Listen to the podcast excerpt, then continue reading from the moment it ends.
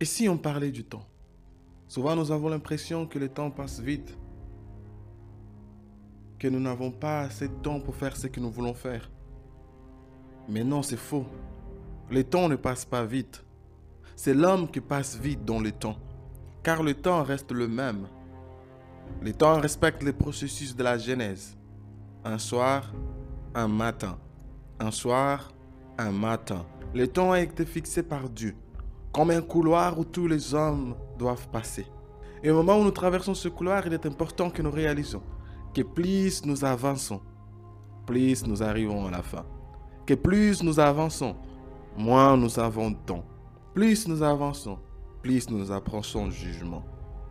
Et dans le temps, l'homme connaît trois étapes. Le passé, le présent et le futur. Et Jésus dit à chaque jour suffit sa peine. Qu'est-ce que c'est important de comprendre cela? Parce qu'à chaque étape de la vie suffit sa peine. Chaque étape de la vie a un problème, a, a une charge lourde à porter. Le passé a son problème et sa maladie émotionnelle. Le présent a son problème et sa maladie émotionnelle. Le futur a son problème et sa maladie émotionnelle. J'aimerais commencer avec le passé et je parlerai de la dépression. Qu'est-ce qu'est la dépression? Si ce n'est que l'excès du passé Qu'est-ce que la dépression? Si ce n'est que le fruit de toutes ces pensées qui envahissent mon âme, qui me rappellent que mon passé aurait dû être différent. Ces raisonnements qui m'envahissent le soir, lorsque je me dis, j'aurais dû, il ne fallait pas. Peut-être, j'aurais dû changer cela. J'aurais dû faire différemment.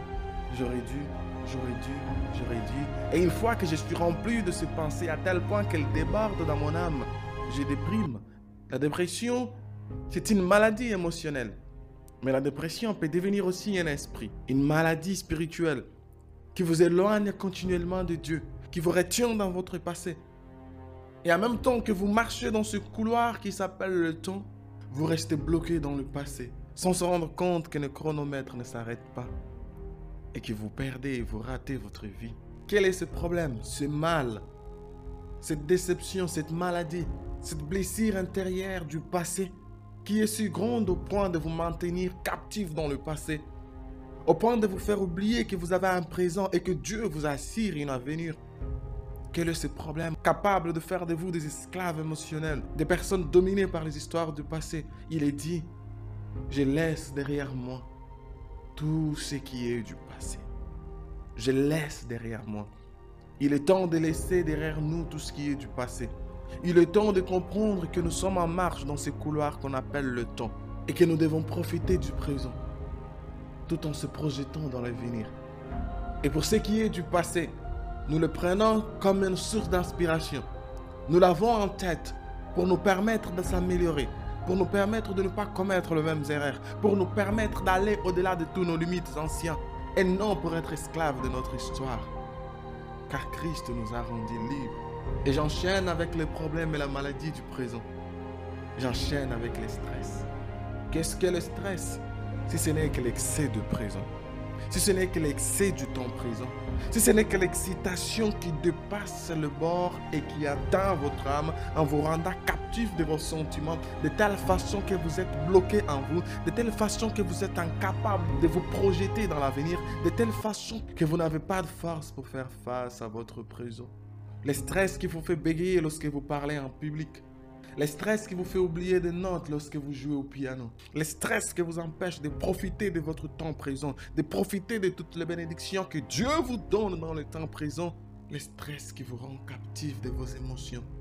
Et vous êtes incapable de profiter de toutes belles et grandes choses que Dieu vous donne dans le temps présent. Et je finirai avec le futur. Je finirai avec l'anxiété.